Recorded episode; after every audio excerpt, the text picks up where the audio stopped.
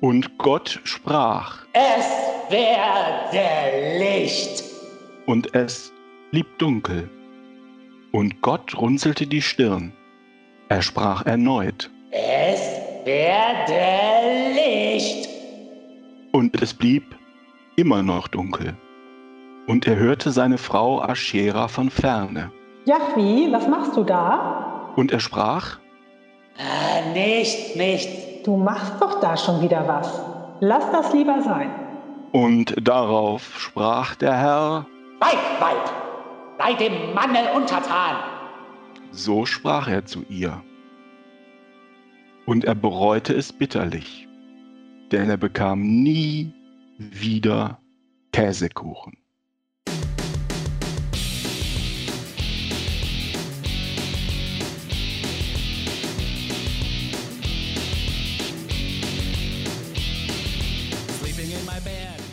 Liebe Hörerinnen und Hörer, herzlich willkommen zu Man glaubt es nicht, dem Podcast über Religion und andere Esoterik zu politischen, wissenschaftlichen und gesellschaftlichen Themen aus atheistischer und humanistischer Sicht. Der Dombau zu Limburg und die Geschichte von Franz Peter Thebarts van Elst. Das sind Sachen, mit denen hat sich der Oliver beschäftigt. Stimmt das? Ja, das war nämlich so, dass ich, äh, bevor die Krise wieder zugeschlagen habe, also im Spätsommer einen Ausflug nach Limburg gemacht habe. Äh, Limburg an der Lahn. Und ich weiß nicht, ob ihr da schon mal wart. Äh, Das ist ein, eine hübsche kleine Stadt mit einer hübschen, wirklich hübschen Fachwerk. Äh, Altstadt auf so einem Berghang. Wie man sich das vorstellt, kleine Gässchen, kleine Lädchen, jede Menge Cafés. Aha. Und auf dem Berg äh, obendrauf, oder großer Hügel, kleiner Berg, der steil abfällt zur Lahn runter, steht der Limburger Dom. Was äh, Dome angeht, ist das eher ein kleiner Dom. Naja, gut, große Kirche, was auch immer. Aha. Aber wenn man jetzt in aller Unschuld, weil man sich einfach den Dom angucken möchte, von der Stadt zum Dom hochgeht, dann läuft man ziemlich lang an so einer alten Mauer entlang. Die ist etwas über Kopf hoch. Das heißt, man kann nicht drüber schauen. Aber manchmal erahnt man, während man da so geht und geht und geht, die äh, Flachdachkante von einem niedrigen Gebäude. Und irgendwo weiter hinten sieht man noch so ein Giebeldach von so noch einer Kirche.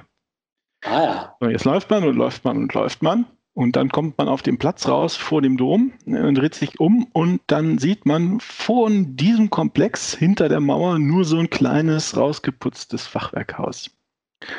Und jetzt ist die Frage, warum ich erzähle ich euch das alles?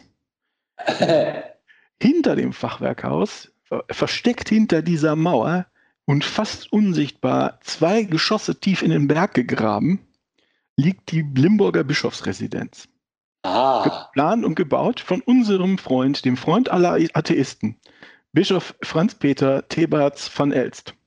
Er hat das gemacht in den Jahren 2007 bis 2013. So, und Ah, das ja. Fachwerkhaus, was man immer auf Fotos sieht und auf Artikeln, die dazu gehören, so Thebarts van Elst und diesem Bau, das ist nur ein kleines Eckchen davon. Das muss man dazu sagen. Oh. Weil der Rest äh, unsichtbar bleibt. Genau. Und da dachte ich, ich nutze mal die Gelegenheit, dass ich da war und jetzt habe ich ja so einen schönen Podcast und erzähle mal die Geschichte von Bischof Franz Peter Thebarts van Elst. Und äh, zwar mache ich das so, äh, mache ich da, ich glaube, zum ersten Mal was in diesem Podcast, worüber ich mich sonst bei anderen Podcasts immer lustig mache. Ach? Ich trage nämlich im Wesentlichen eine Kurzversion eines Wikipedia-Artikels vor. Das hat in diesem Fall zwei Vorteile. Zum einen, da sind irgendwie, ich glaube, über 80 Quellen gut aufbereitet, also und belegt. Und zweitens, das Wissen aus dem Artikel ist in der Public Domain. Das heißt, es gibt keine Möglichkeit von Seiten der Kirche, mich zu verklagen. Sehr gut. Fangen wir vorne an. Franz Peter Thebarts van Elst wurde 1959 geboren und zwar passenderweise in, am Niederrhein im Wallfahrtsort Kevelaar. Ihr vielleicht schon mal was von gehört. Und ähm, sein Bruder ist äh, mittlerweile Professor für Psychiatrie und seine Schwester betreibt einen Vergnügungspark, der Irland heißt. Irland mit zwei R. Irre. Mhm. Ich weiß nicht genau, was ich davon halten soll, aber irgendwie ähm, Ja, es ist irre. eine gro großartige Familie.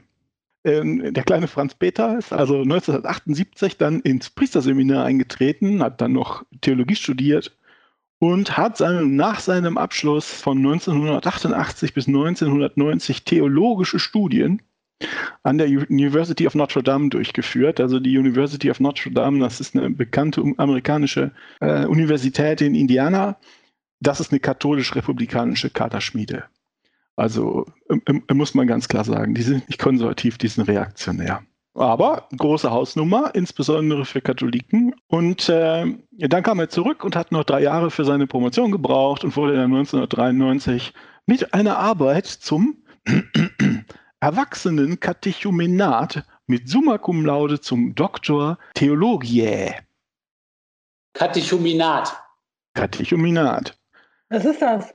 I don't know, man. Aber es ist total wichtig. Denn Ja, das ist bestimmt wichtig. 2001 haben sie ihn deswegen zum Professor für Pastoraltheologie und Lit- Liturgiewissenschaft an der Universität Passau gemacht. Was die sich für Fächer ausdenken. Wikipedia, ich zitiere jetzt mal ein, ein paar Sätze. Ihr könnt mir ja mal sagen, was ihr davon haltet. Seine Publikationen wurden in der Pastoraltheologie rezipiert.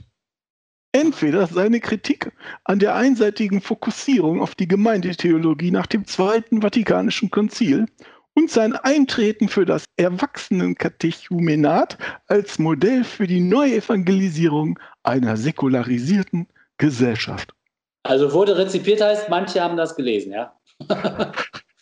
Meines Erachtens heißt das das, ja. Das ist eine sehr niedrige Schwelle, wie man zum, äh, äh, zum Professor, was was ist? Naja, zum Professor für Pastoraltheologie wird an der Deutschen Universität. Toll. Na gut, also Professor, das ist geil, aber noch viel geiler. 2003 ernennt der Papst Thebats vom Elst zum Titularbischof von Girius Tarasii und zum Weihbischof von Münster. Ein Titularbischof, das ist ein Bischof ohne Bistum. Äh, und ich habe nachgeguckt, äh, Girius Tarasii ist irgendwo in Nordafrika und ist einfach nicht mehr da. Aber sie haben vergessen, den Titel zu streichen. Ach, Oh. Äh, Es ist also ein leerer Titel, damit sie den Leuten Bischofstitel vergeben. oh Mann. Das ist so ein bisschen wie in, in Großbritannien, wenn die Queen dich nicht leiden kann, äh, dann macht sie dich zum Titularbaron eines Dorfes in Irland. Dann bist du also Lord so und so und hast die ganzen sozialen Ausgaben zu haben. Ja, die Ja. man mit so einem Baron hat, aber du hast die Einnahmen nicht, weil dir das Land nicht gehört, weil dir der Landsitz nicht gehört. Hm. Die. Iren werden sagen, ihr könnt uns mal. Genauso wie jetzt hier die, ich glaube, Algerier sind es, sagen so, nein, du bist hier nicht Bischof, das gehört dir nicht. Das Ja. Land gehört dir nicht. Aber immerhin, Glückwunsch 2003 und dann kommt es Schlag auf Schlag. 2005 ernannte der Kardinalgroßmeister Carlo Furno ihn zum Großoffizier im Ritterorden vom Heiligen Grab zu Jerusalem. Ach, Oh. albern. Wie albern. Das hört sich an wie aus einem Fantasy-Buch. Ja, ein? Würfelspiel.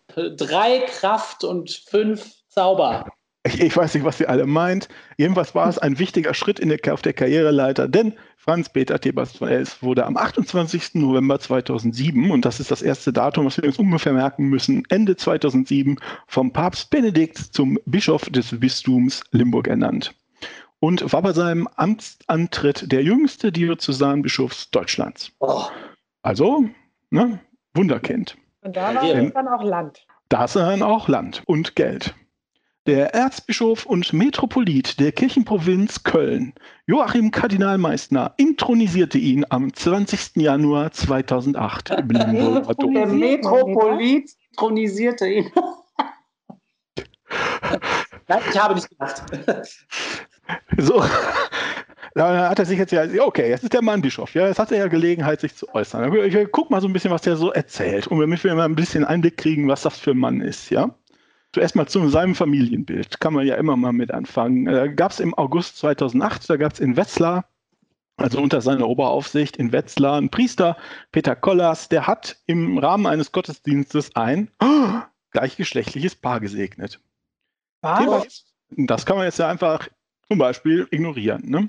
Aber Thebats von Els berief Kollers ab, weil er gegen die römisch-katholische Lehre verstoßen habe. Ah, direkt mal Es- eine ausgewischt.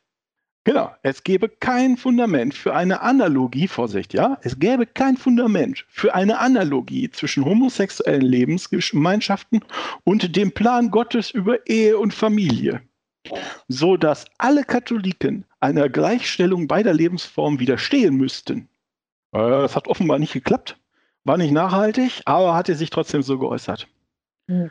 So, der Mann blieb Priester, aber da hatte er irgendwie höheres Amt als Bezirksdekan ähm, und seine Abberufung als Bezirksdekan von dem Amt solle wegen vieler Beschwerden von Katholiken weiteren Schaden vom Bistum abwenden. Der Mann Kollas hat widersprochen. Er sagt, es geht nicht um das Sakrament der Ehe, sondern es geht darum, ob ein Priester zwei Menschen ein gewünschtes Wort der Liebe und Barmherzigkeit Gottes verweigern dürfte. Er meint offensichtlich, man dürfte als Priester das nicht verweigern. Der Bischof meint, doch, doch, das geht. Und das war auch kein, ähm, kein einmaliger irgendwie Zwischenfall. Ähm, also man muss dazu vielleicht sagen, die, die katholische Kirche wenn die merken, dass sie mit irgendeinem Glaubensinhalt oder Dogma oder was nicht mehr weiterkommen und man kriegt das nicht mehr in die Gesellschaft gerammt, dann lassen sie das in der Regel einfach heimlich fallen und reden da nicht mehr drüber. Mhm. Das steht zwar noch in den Büchern, aber sie erwähnen es halt nie mehr. Das heißt, er hätte jetzt auch einfach sagen können, ja, der hat jetzt irgendwen gesegnet, wir, wir segnen auch ähm, Haustiere und Waffen Panzer, ja, alles kein Problem. Hätte auch einfach sagen können, ja, ist doch egal, ich habe eh nichts mitgekriegt, soll er machen, was er will. Ja, ja. Hat er. Theobald von Elz war außerdem, das ist also ein Teil eines Systems, Vorsitzender der Kommission Ehe und Familie der Deutschen Bischofskonferenz.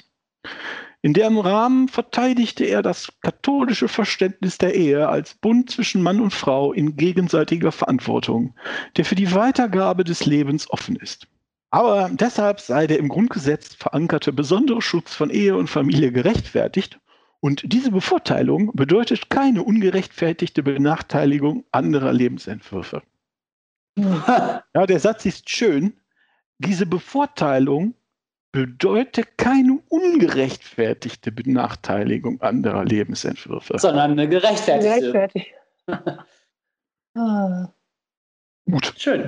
Ja. Soweit zu diesem Thema. Man, man, man, glaubt es eigentlich nicht, also, oder eigentlich ist es zu billig, aber selbstverständlich hat er sich auch zur Anerkennung des Islams und zur Trennung von Religion und Regierung geäußert.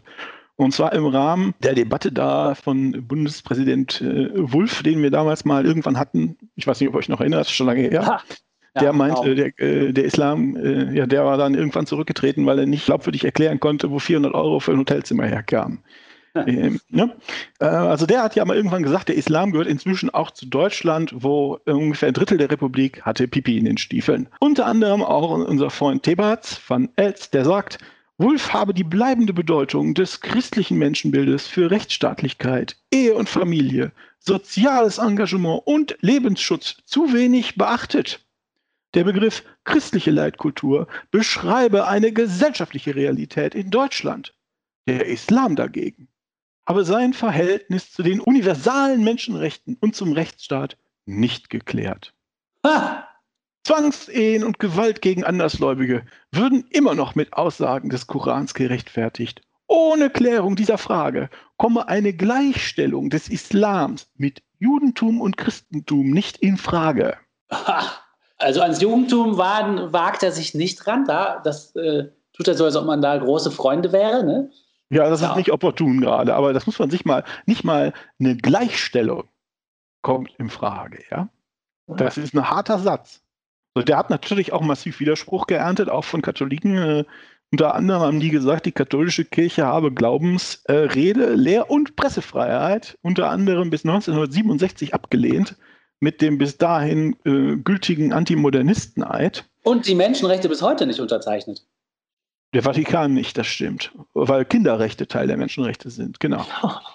Und äh, hat sich nur wegen der äußeren, nee, ist, ist so, ist erklärt, ist erklärt so. Und hat, die Kirche hat sich also nur wegen äußerer Nötigung der Demokratie angenähert. Ist ja selber also, auch nicht sehr demokratisch aufgestellt. Genau. Über die Vorwürfe selbst könnte man mal reden. Ne? Zumindest mal reden. Aber dass er das auch alles vertritt mit seinem goldenen Hut jeden einzelnen Vorwurf, dass der auch für ihn gilt, darauf kommt er nicht. Ja, ja, das ist geil. Was die Leute ihn, äh, was die Leute im, Bis im Bistum noch interessiert hat, ist die Personalpolitik. Nach seinem Amtsantritt tauschte Theberts von Els die Leiter der Pressestelle und des Diözesangerichts aus und ließ wieder Ehrentitel für enge Mitarbeiter einführen. Also Bling Bling ist geil, ja? Dies bewirkte Proteste unter Priestern des Bistums. Im äh, Jahr 2009 kursierte ein Brief, so es sind, es sind Katholiken, ja, deshalb heißt der Brief Aufschrei von Seelsorgern im Bistum. Dieser Brief kritisierte Hochglanzkitsch, selbstverliebte Rituale, leere Worthülsen, klerikalen Dünkel und warnte vor einer Gemeinschaft der Nachbeter und Kopfnicker als Folge des Bisch Bischofskurses. Oh, wow, kritisch, kritisch. So, so, da war gerade anderthalb Jahre da. Ne? Noch ein paar Jahre später, 2012, schrieben etwa 30 Priester einen Brief an Theberts von Elst. Sie hätten zunehmend Furcht vor Bischof und Bistumsleitung. Orthodoxie erhalte offenbar Vorrang vor den seelsorgerischen Bemühungen um moderne, für den christlichen Glauben offene Menschen. Der Bischof behindere das Priestertum aller Gläubigen und ehrenamtliches Engagement durch undurchsichtige Entscheidungsprozesse.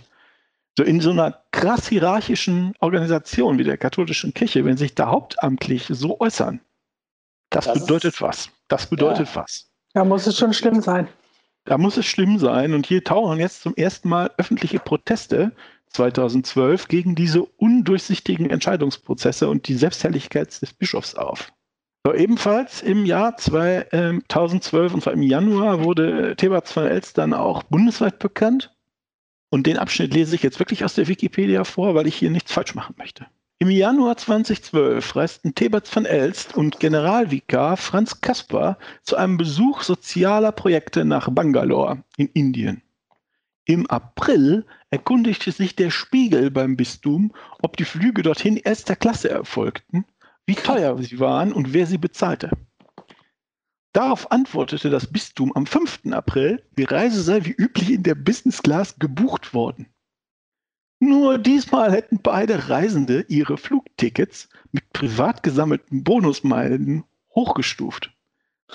Ich weiß nicht, ob ihr euch noch an die, die Diskussion um Bonusmeilen erinnert, die es auch mal in der Republik gab. Vor, ja. Vor ein paar Jahren.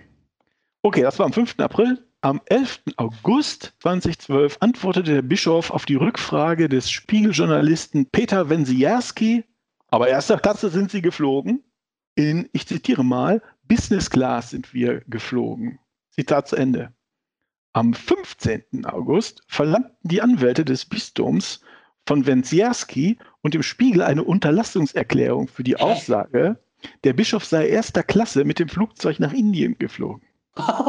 Die müssen es ja nötig haben. So, am nächsten Tag, auf weitere Nachfrage, bestätigte das Bistum jedoch am 16. August, dass die in der Business Class gebuchten Flüge durch private Zuzahlung Franz Kaspers auf die erste Klasse hochgestuft worden seien. Ende des Zitats. Der Generalvikar zahlt seinem Bischof privat Ein Upgrade. das Upgraden von der Business Class in die First, ja? Genau. Gut. Und aber niemand darf es schreiben, oder was? Das ist, ist, äh, das ist die, äh, genau. Das ist das, was sie machen. Sie wollen halt einen Unterlassungserklärung. Lieber nicht, genau. Lieber wäre es ihnen nicht. Ja, also das war Mitte August. Am 1. September erklärte Theberts von Elst, ich, ich, ich lese jetzt wieder, wieder vor, er habe nur dieses Mal ein Upgrade des Flugtickets angenommen, um während des Fluges schlafen und dann ausgeschlafen seine Termine wahrnehmen zu können. Er brauche keinen Luxus und werde es so nicht mehr machen. Das Bistum beantragte eine einstweilige Verfügung gegen den Spiegel für die Theberts von Elst am 7. September, also noch mal ungefähr eine Woche später, eine Versicherung an Eides Stadt abgab. Boah.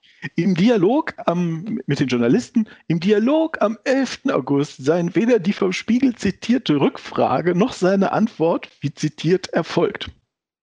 Nachdem der Spiegel eine Filmaufnahme des Dialogs veröffentlichte, veröffentlicht hatte, zog das Bistum den Unterlassungsantrag zurück. am, am 25. September 2013 beantragte die Staatsanwaltschaft Hamburg einen Strafbefehl gegen Theberts von Elst wegen falscher Versicherung an Eidesstadt in zwei Ah, oh, schön. Dieser räumte seine Falschaussage gegenüber dem Gericht ein und musste eine Geldauflage von 20.000 Euro zahlen. Aber ach, wie dusselig.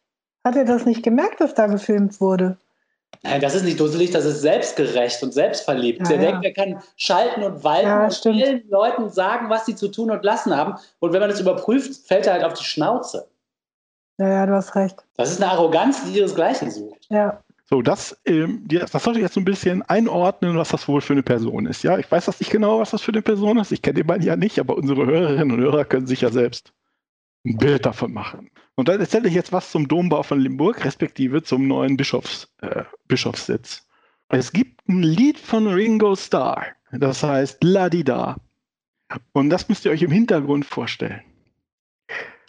So, 2004 hat das Domkapitel Limburg den Neubau des Bischofshauses auf dem Gelände der alten Vikarie gegenüber dem Limburger Dom beschlossen. Äh, Die alte Vikarie ist dieses kleine Fachwerkhaus. Und die konkrete Bauplanung nach den Wünschen von Thebats van Elst begann im Dezember 2007. Da sind sich alle einig. Also wenige Wochen nachdem der sich, nachdem der ernannt worden ist. Ja, da war er noch nicht intronisiert, aber schon ernannt. Ist ja geil. Die ersten zweieinhalb Millionen Euro des Budgets stammen aus Kirchensteuern und wurden 2004 in den Haushalt der Diözese einge Lemberg eingestellt. So, das war jetzt Dezember 2007.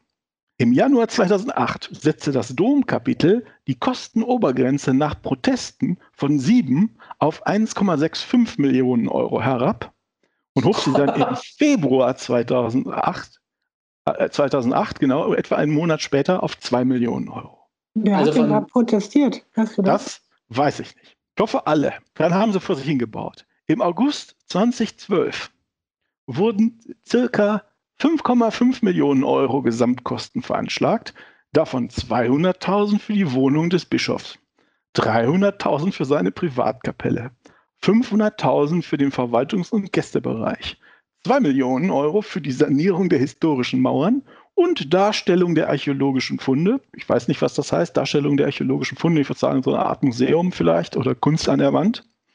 Sowie 2,5 Millionen Euro für die Sanierung der alten Vikarie und des Küsterhauses. Also das Fachwerkhäuschen, ja. Wird für 2,5 Millionen Euro renoviert. Gut. Dann, die Bauherren rechneten im August 2012 mit einer Kostensteigerung auf circa auf über 9 Millionen Euro Oh, nannten aber wegen möglicher weiterer Überraschungen in Anführungsstrichen keine endgültige Gesamtsumme. Warte mal, es waren sieben geplant. Dann wurde es nach Protesten runtergestuft auf 1, Komma irgendwas. Dann hochgestuft auf 2. Dann haben sie angefangen zu bauen und es waren auf einmal 5. Und Jetzt dann haben sie es gesagt, es neun. wird wahrscheinlich 9, aber Ende offen. Genau. So, und das war ungefähr der Zeitpunkt, da nannte das äh, Bistum das Haus, das sie da bauen, nicht mehr Bischofsresidenz, sondern Diözesanes Zentrum St. Nikolaus, weil es ja nicht nur als Bischofsresidenz diene. So, so.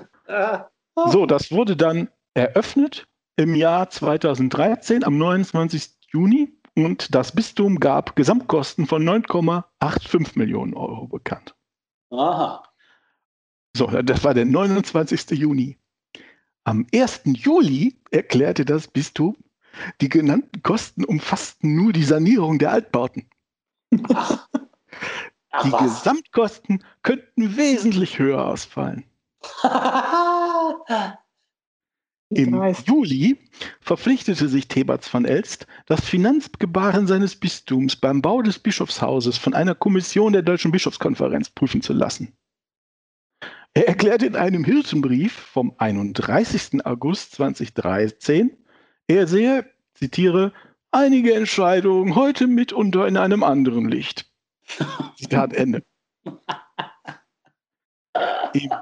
Kurz vor dem Hirstenbrief am 28. August wurde ein offener Dissens darüber protokolliert. Es wurde ein offener Dissens darüber protokolliert, welche Summe zur Zwischenfinanzierung des Baus der Vermögensverwaltungsrat des Bistums bei früheren Sitzungen genehmigt hatte. Ah, Oh, da haben die keine Protokolle geführt. Das heißt, sie wissen nicht mehr, wer das, was sie genehmigt haben. ist ja irre. Oh. Man, hat, man habe sich auf 29,5 Millionen Euro geeinigt und diese Summe plus zwei weiteren Millionen nachträglich einstimmig beschlossen.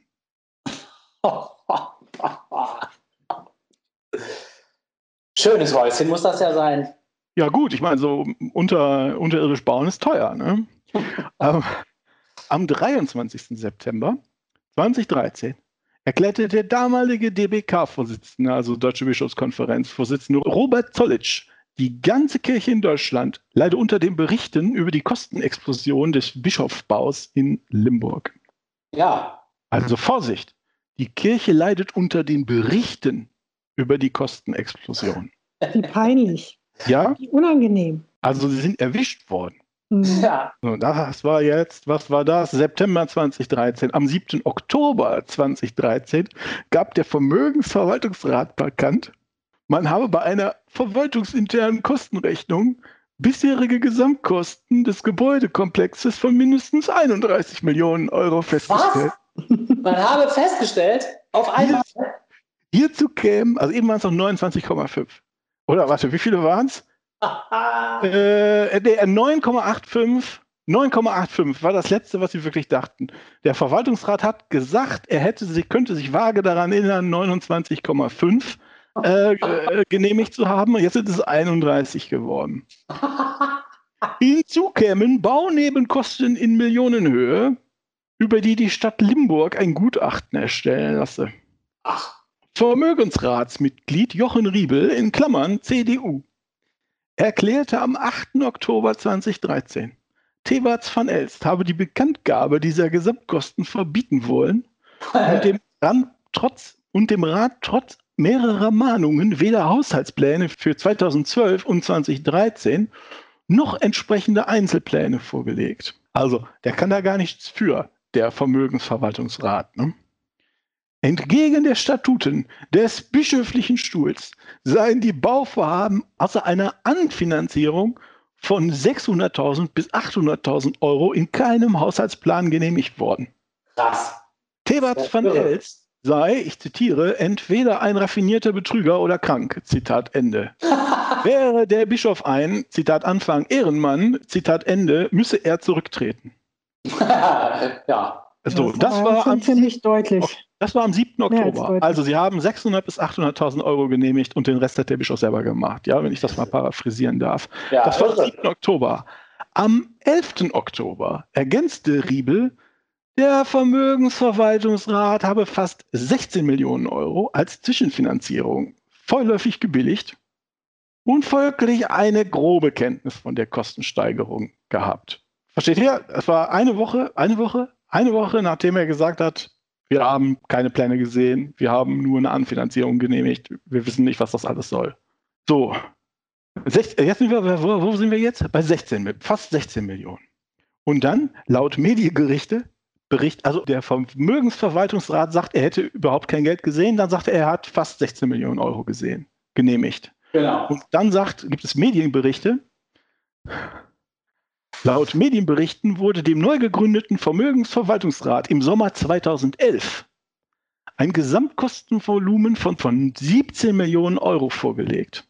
Und jetzt, die Summe sei in zehn Einzelprojekte von jeweils unter 5 Millionen Euro gestückelt worden, sodass keins davon dem Vatikan angezeigt werden musste. geil. Ist ja geil. Ein Jahr später habe der Vermögensverwaltungsrat eine Zwischenfinanzierung in Höhe von 15,7 Millionen Euro genehmigt. Der Kredit sei bei der Deutschen Bank aufgenommen worden. Theberts van Elst habe entgegen der Empfehlung des Rates verlangt, dass die Kosten nicht öffentlich werden sollten.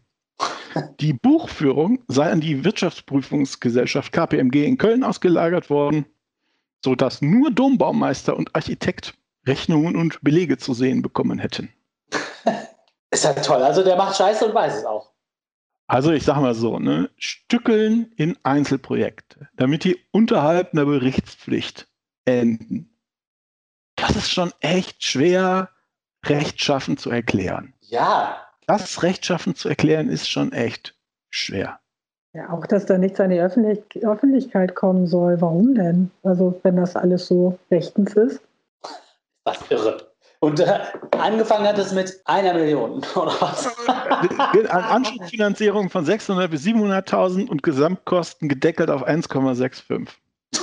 Aber mittlerweile rechnet die Limburger Stadtverwaltung wegen der durch die Bauarbeiten erstandenen Schäden an Nachbarbauten Oh. mit hohen Folgekosten. Daher wurde ein weiterer Anstieg der Gesamtkosten auf bis zu 40 Millionen Euro oh. erwartet. 40? So, jetzt platzt den Limburgern der Kragen. Der Priesterrat, der Hofheimer Kreis, die Initiative Wir sind Kirche und weitere Limburger Katholiken forderten Thebats von Elst zum Amtsverzicht auf. Die Ja. Bistumsverwaltung erklärte, der Bischof sei für die geistliche Leitung, aber nicht für die Verwaltung der Baufinanzierung zuständig. Versteht ihr das? Die Bistumsverwaltung sagt, der Bischof Ist kann auch- da nicht dran schuld sein, weil der da nicht für zuständig ist. So, erst äh, noch ein paar Tage später, am 8. Oktober 2013, hielten das Präsidium der Limburger Diözesanversammlung und der Vorstand des Diözesan-Synodalrats, ja, die haben geile Namen, dem Bischof gemeinsam einen, ich zitiere, beängstigenden Umgang mit der Wahrheit, Zitat Ende, und, Zitat Anfang, bewusste Fälschung, Zitat Ende, in Bezug auf seine Angaben zum Bischofsbau vor. Der Mhm. Bischof stehe dem kirchlichen Verkündigungsauftrag, Zitat Anfang, gewaltig im Weg. Zitat Ende. Man bittet den Papst um eine hilfreiche Entscheidung. Ja, Die wollten ihn wohl loswerden, was? Ähm, könnte man, es ist so zart angedeutet, ja. Ist ja geil. Jemand, der macht so viel Scheiße, dass die den ganz großen Zampano anrufen müssen. Ne? Hilf uns. Wir kamen hier nicht mehr unter Kontrolle. Zwei Tage danach, Thebats von Elst rechtfertigte einen Teil der Baukosten am 10. Oktober 2013 in der Bild-Zeitung mit Denkmalschutzauflagen. Der beratende Architekt Stefan Dreyer nannte diese Rechtfertigung eine, Zitat Anfang, dreiste Lüge. Zitat Ende. Nur die Fachwerkkonstruktion der alten Vikarie sei nach Denkmalpflege saniert worden. Das habe höchstens 400.000 Euro gekostet. Das wären also ein Prozent der Baukosten. Ja. Ich habe hab ich jetzt nicht aufgeschrieben, aber ich habe mal geguckt, was die mit dem Haus gemacht haben. Das steht also auch auf Kellern, die da vorher nicht waren.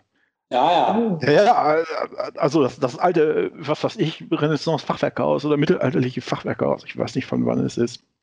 So, jetzt zitiere ich doch mal die Wikipedia.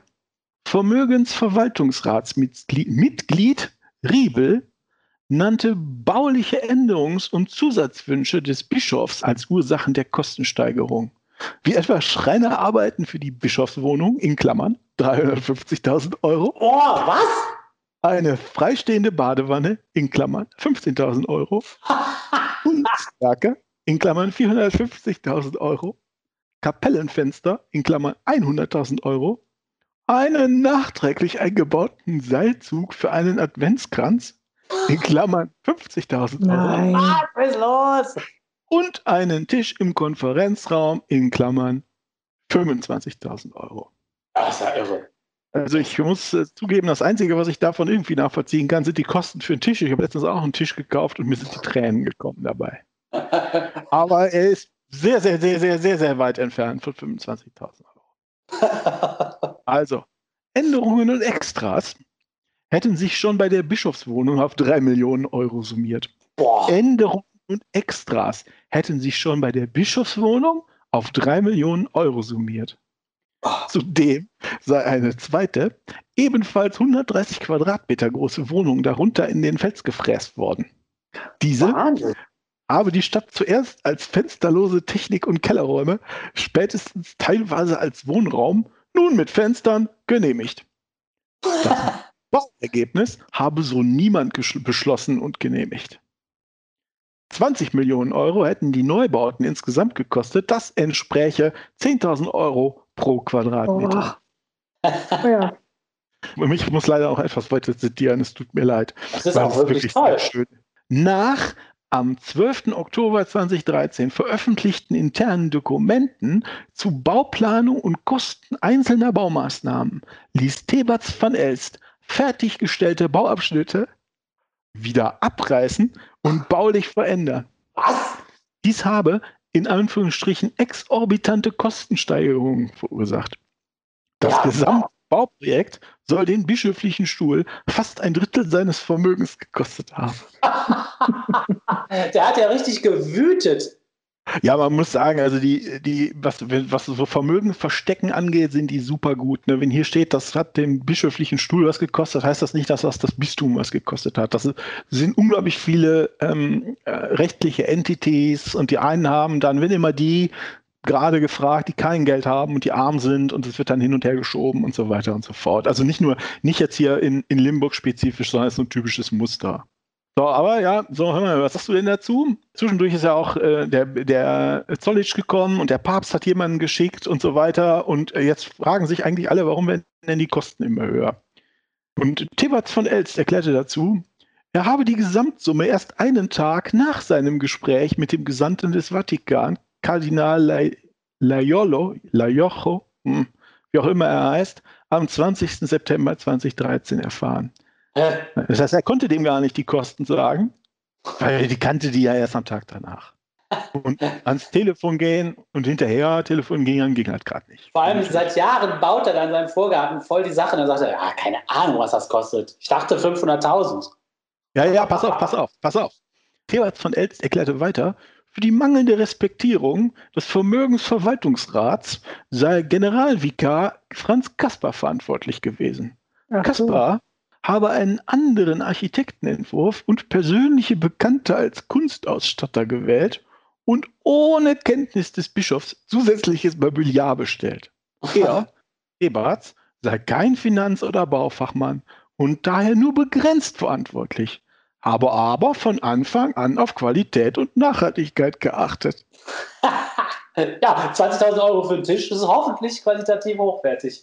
Ja, den hat doch der andere da bestellt. Ah ja, natürlich. Das war ja doch gar nicht. Sorry, sorry, sorry. So, ich kenne, ich kenne Christen im Bistum Limburg, die sonntags in die Kirche gehen. Und die haben mir erzählt, dass im letzten Winter das erste Mal die Kirche beschlossen hat, dass die Kirchen in Limburg nicht mehr geheizt werden können. Boah. Weil es einfach zu viel Geld kostet. Und da erzählt der uns, dass er von Anfang an auf Qualität und Nachhaltigkeit achtet, ja. Ja, hm. das muss man ja auch heutzutage. also wenn wir uns da schon drüber kaputt lachen, weil es uns nur diese 4 Millionen aus, wie viel waren es? 4 Millionen, 2 Millionen, ich habe schon wieder vergessen, aus Steuermitteln, zweieinhalb waren es, glaube ich, aus Steuermitteln interessieren. Wie sauer muss man jetzt als Christ sein? Sehr, sehr sauer. Kommen wir jetzt weiter zum, zur Entlassung. Wir befinden uns mittlerweile im, im, im, im, Oktober 2013. Am 17. Oktober 2013 informierte Robert Zollitsch den Papst über die Situation im Bistum Limburg. Am 21. Oktober empfing der Papst Thebats von Els zu einer Privataudienz. Dabei soll er sich beim Papst für persönliche Fehler entschuldigt Was? und Was? in Anführungsstrichen Kommunikationspannen bedauert haben. Also das Ganze ich paraphrasiere das mal, ist bloß ein Missverständnis. Am 23. Oktober, zwei Tage danach, erklärte der Vatikan, Thebats van Els könne seinen Bischofsdienst gegenwärtig nicht ausüben. Bis die Ergebnisse der Prüfungskommission der Deutschen Bischofskonferenz vorlägen, gewähre der Heilige Stuhl ihm eine Zeit außerhalb der Diözese. Klingt wie ein Urlaub, aber egal. Am 26. März 2014 also ein halbes Jahr später, gab der Vatikan bekannt, wegen der Situation in Limburg, die eine fruchtbare Ausübung des Bischofsamts durch Thebats van Elst verhindere, habe der Heilige Stuhl den von ihm am 20. Oktober 2013 angebotenen Amtsverzicht angenommen. Am 28. März, zwei Tage später, führte Papst Franziskus ein 15-minütiges Gespräch mit Thebats von Elst. Danach erklärte dieser, habe inzwischen erkannt, dass er Fehler gemacht und damit Vertrauen zerstört habe. Wenn auch nie absichtlich. Dafür bat er alle Betroffenen um Vergebung. Er sehe in der Papstentscheidung die Chance für einen Neubeginn für das Bistum Limburg und für sich. Oh. Völlig Also er erklärt, realitätsfremd. Er erklärt hiermit die Papstentscheidung für einen Neubeginn für sich. Ja? Toll, ne? Waschen. Ich fange neu an. Klingt das in euren Ohren nach jemandem, der Verantwortung übernimmt? Geil ist auch die Formulierung, dass die Umstände in Limburg den Bischof daran hindern, sein Amt richtig auszuführen. Als ob der Opfer wäre von all diesen Sachen. Der hat sie doch herbeigeführt überhaupt erst. Das, ist, das stimmt. Da habe ich noch gar nicht, da habe ich nicht drauf geachtet. Bin ich nicht drauf gekommen. Stimmt. Gut. Jetzt ist der Mann nicht mehr Bischof. Gucken wir mal, was, was haben wir denn danach noch von Franz Kaspar, dem Generalvikar, und von Theberts von Elst gehört? Franz Kaspar, im April 2014 wurde bekannt, dass Kaspar die Offenlegung eines Missbrauchsfalls verhinderte, der während seiner Zeit als Heimleiter des St. Vinzenz-Stifts in Aulhausen am Rhein geschehen war. Kaspar verbreitete am 8. April 2014 eine Erklärung, der während seiner Amtszeit geschehene Missbrauch tue ihm in Anführungsstrichen unendlich leid und er bitte dafür um Entschuldigung. Zuvor hatte Kaspar ein Strafverfahren wegen übler Nachrede gegen ein Opfer betrieben, das 1981 ein Buch veröffentlicht hatte. Sympathische Leute. Ja, wirklich, ganz sympathisch. Und in der Stellungnahme geht Kaspar auch auf eine Kunstsammlung ein, die, die er als Leiter des Vinzenz-Stifts erworben hatte. Das Geld dafür stammte aus einem Fonds der Behinderteneinrichtung. Was? Er schreibt, Zitat Anfang, eine wen einige wenige Objekte, Zitat Ende, seien in seiner Wohnung, Zitat Anfang, zeitweilig zwischengelagert, bis der Ort der Aufstellung im St. Vinzenz Stift festgelegt wird. Er hat Zitat Ende. Geld geklaut, sich Kunst gekauft und das bei sich zu Hause hingestellt. Ja, geklaut kann man das glaube ich nicht. nennen. Zwischengelagert. Umgeleitet. Ja, er hat das halt genutzt. Ich meine, warum soll es denn da rumliegen? Ist ja noch kein Ort der Aufstellung definiert. So, das also ja die, man, um, um ein Gefühl zu geben, was dieser Franz Kaspar für ein, für ein Mensch ist. Und jetzt stellt man sich also die Frage, was macht Thebert van Elst jetzt? Papst Franziskus ernannte Franz Peter Thebert van Elst am 5. Dezember 2014 zum Delegaten im Päpstlichen Rat für die Neuevangelisierung mit Zuständigkeit für die Katechese. Seither gehört Thebert van Elst als Kurienbischof dem Leitungsteam des Päpstlichen Rates an Aha. hat, hatte irgendwie ein Handbuch rausgegeben. Das Handbuch heißt Direktorium für die Katechese, ein Handbuch für den Unterricht im Glauben im digitalen Zeitalter. So, ein Kurienbischof ist was anderes als ein Titularbischof, ähm, den, der, der ja schon mal war. Ein Kurienbischof ist also jemand, der an der Zentrale direkt angestellt ist. Das ist also ein Bischof ohne Bistum und ohne Bistumspflichten, aber mit einer bequemen Anstellung direkt an der Zentrale, wo man dann irgendwie ein wichtiges Amt, Staatssekretärsamt oder sowas in der Art, hoher, hoher Beamte ausführt, politisches Amt, sowas in der Art, ihr wisst schon. Ich vermute mal mit vollem Gehalt. Ich weiß nicht genau, wer es bezahlt. Da müsste man in die deutschen Staats Staatskirchenverträge gucken. Und ganz sicher aber mit intakten Pensionsansprüchen. Das heißt, die haben den da weggesetzt und jetzt kann er nicht mehr ganz so schlimm rumwüten und soll sich lieber aufs Labern konzentrieren. Ja, er wird nicht mehr so viel gesehen, ne? Ja. Ja, der wurde schon so, das hat sich schon so nach kalt gestellt an im Sinne von, wird aus der Öffentlichkeit raus, rausgenommen, ne? Schreiben Ja. kann der da ja viel. Genau. Das ist der Öffentlichkeit ja wurscht. Dann muss man noch überlegen, was die Folgen sind. Diese Affäre sind, dass seit 2013 die deutsche Öffentlichkeit, die deutschen Medien also mal über die Vermögen der deutschen Bistümer äh, diskutieren, was vorher schlichtweg niemand interessant, interessiert hat, weil alle dachten, die sind bestimmt ganz arm und tun nur Gutes. Aber seitdem ähm, gibt es so erste, hier und da ist es enorm zäh, erstes Zugeben über die Milliarden und Abermilliarden, die man in diversen Töpfen besitzt. Ne? Ja, ja. weil es die Medien jetzt halt seitdem interessiert. Vorher hat sie es nicht interessiert. Dann gibt es also die 2014 eine erhebliche Steigerung in den Kirchenaustritten in Deutschland. Das ist ja der sogenannte Thebats-Effekt. Wir haben ja damals gesagt, Thebats, du bist unser bester Mann. Ähm, weil viele halt ihren Austritt dann mit diesem Finanzskandal äh, um den Bischof begründen. Also nochmal, 2013, da war der in Deutschland der Kinderfix-Skandal schon, äh, da war der schon drei Jahre alt. Mittlerweile ist der Skandal zehn Jahre alt und dauert immer noch an. Aber damals war er schon drei Jahre alt und die Leute sind nicht ausgestiegen, die sind erst ausgestiegen, als sie gemerkt haben, dass der Bischof ihnen ihr Geld wegnimmt. Und ja, krass, ne? für sein schönes Haus ausgibt. Aber was ich viel interessanter finde als das, also das ist natürlich, sind, sind alles willkommene Effekte, aber was ich viel interessanter finde als äh, das ist so ein bisschen so eine historische Sicht der Dinge. Das ist nämlich eine Zäsur und das ist, soweit ich weiß, zum ersten Mal in der deutschen Geschichte, dass ein Bischof vom Papst wegen schlechter Amtsführung zum Rücktritt gezwungen wurde. Also nicht, weil er Streit mit dem Papst hat oder sich theologisch falsch benimmt, sondern weil zu viele Kirchenmitglieder im Bistum sich zu laut beschwert haben. Ja, irre. So, und das ist komplett neu. Und das ist auch nicht zu unterschätzen, was das an Dynamik innerhalb der Kirche auf, auslöst. Sehr langsame Dynamik, aber wenn jetzt noch irgendjemand kommt, ein Bischof daher protzt oder ich darf ich jetzt ja nicht mehr sagen, Nein. aber nein, mache ich auch nicht. Aber ihr, ihr wisst schon, dass sich ein Bischof also auf Tage, was auch immer, sich Schönhäuser bat, sich jede Menge Chorknaben zum vorsingen lässt, was einfach viel Geld kostet. Wenn sich jetzt die Leute, die Leute in dem Bistum können jetzt sagen, du Idiot, gibst unser Geld auf, hör auf damit, wir beschweren uns. Und das konnten die vorher nicht. Vorher konnten die das einfach nur weglächeln. Ja, stimmt. Jetzt wissen sie, sie können zum Papst gehen und sich beschweren. Das ist neu. Ich ähm, habe da eine, warum mir das aufgefallen ist, die, die Analogie ist zur spätmittelalterlichen, insbesondere britischen Geschichte, als man zum ersten Mal gemerkt hat, dass man einen von Gott eingesetzten äh, englischen König wegen permanent schlechter Amtsführung aus dem Amt jagen konnte. Das war vorher auch völlig unerhört. Und als sie erstmal gemerkt haben, dass sie das machten konnten, die englischen äh, Adeligen im äh, 15. Jahrhundert, haben sie das eigentlich bei jedem zweiten König gemacht. Ah ja. Wenn ihr versteht, was ich meine. Man hat ja, ein neues Tool entdeckt, was man. genau, du hast ein neues Tool entdeckt, wenn äh, jemand echt Mist baut. Also aus deiner Sicht Mist baut, ja. Ja, ja. Für uns ist das, der ist halt ein Kirchenfürst, der benimmt sich wie ein Kirchenfürst.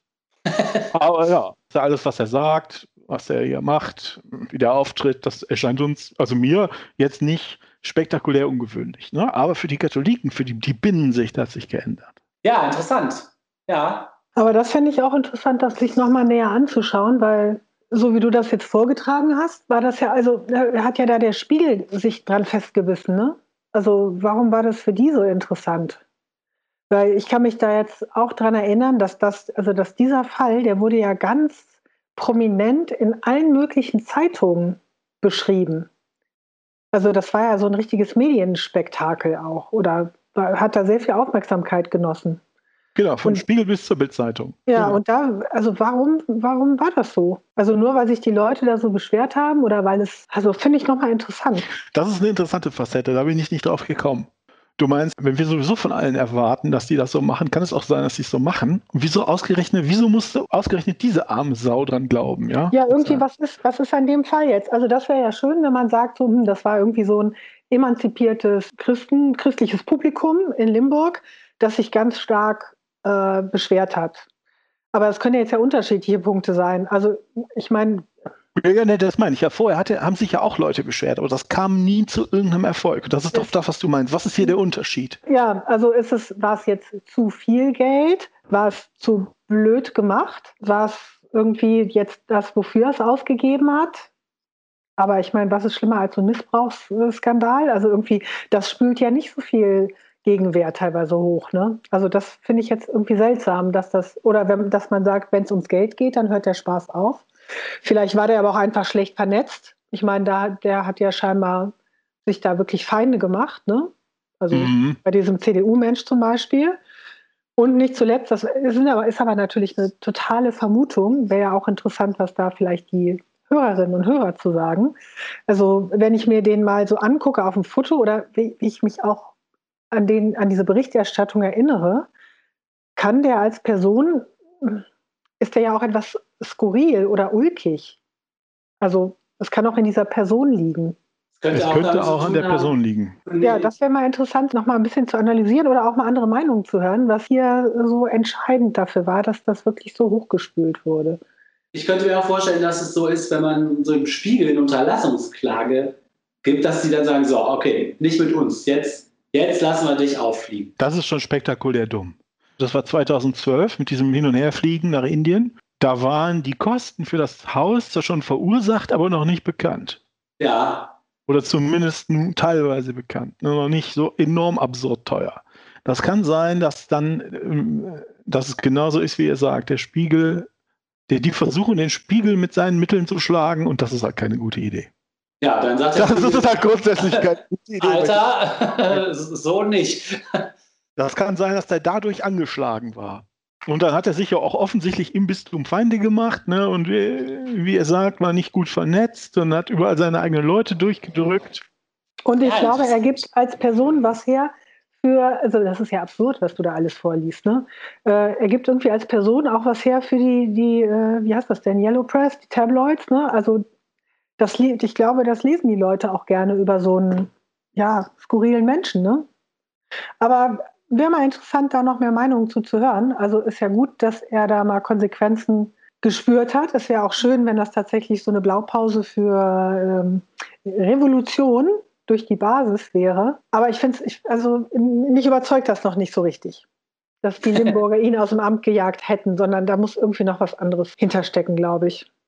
Vielleicht wirklich dieser Zufall mit dem Spiegel dass sie, weil sonst beschweren sich auch die nee, Leute und es passiert nichts. Das versuche ich nicht zu sagen. Ich versuche nicht zu sagen, dass es an den Limburgern liegt, die sich beschwert haben. Ich glaube, in vielen Bistümern haben sich Limburger in Anführungsstrichen beim Papst beschwert. Das hatte nur nie Erfolg. Ja, weil die, weil, das, weil die Medienpräsenz nicht da war. Du hast doch an einer Stelle auch gesagt, das ist langsam unangenehm, die Berichterstattung ist unangenehm. Das war doch, das war doch die, ähm, die Ja, aber also, was zum Beispiel Ideen, was, was in ja, das stimmt. Äh, also es hilft dir bestimmt nichts, wenn die DBK sich von dir abwendet. Ne? Ja, vielleicht war er auch da einfach nicht gut vernetzt. Denn die, die anderen, die Missbrauchsbischöfe und so weiter und so fort, die sind ja auch alle, das wurde ja auch alles so, ja, es tut uns aus, es, es tut uns ausnehmend leid. Und das hat auch keinen interessiert. Das hat auch die DBK nicht interessiert. Ne? Das hat aber auch ja, die Bildzeitung nicht, Entschuldige, aber es hat ja auch die Bildzeitung nicht in dem Maße interessiert. Ja, das stimmt. Ich kann das mich stimmt. an kein, ich kann mich an diesen Thebats von Els, das ist ja schon ein paar Jahre her,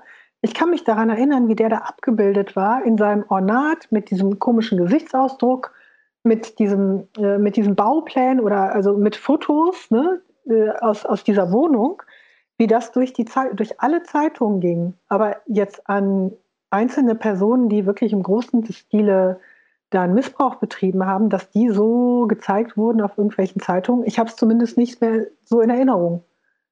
Vielleicht ist das so unappetitlich, über, immer über Kindesmissbrauch zu sprechen und dass alte Männer sich an Nein.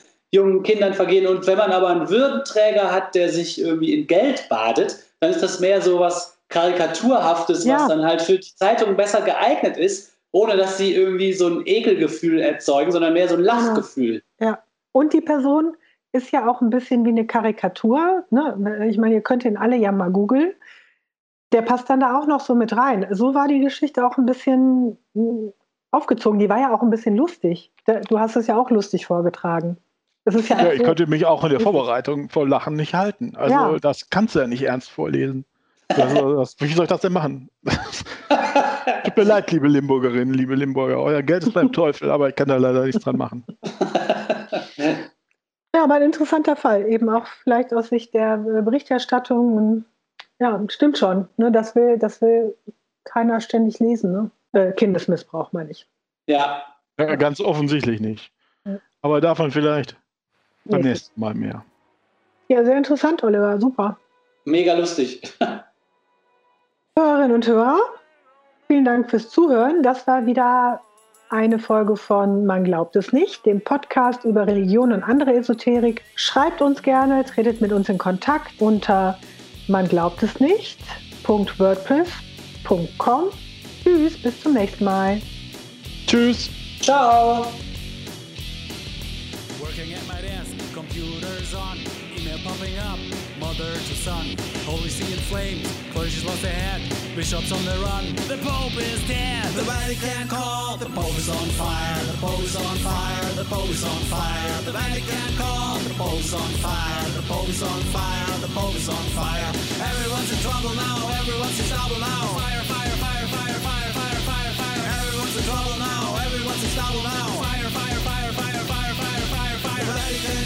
the bulb is on fire, the bulb is on fire, the bulb is on fire, the Vatican God, the bulb is on fire, the bulb is on fire, the bulb is on fire. Everyone's in trouble now, everyone's in trouble now. Fire, fire, fire, fire, fire, fire, fire, fire. Everyone's in trouble now, everyone's in trouble now.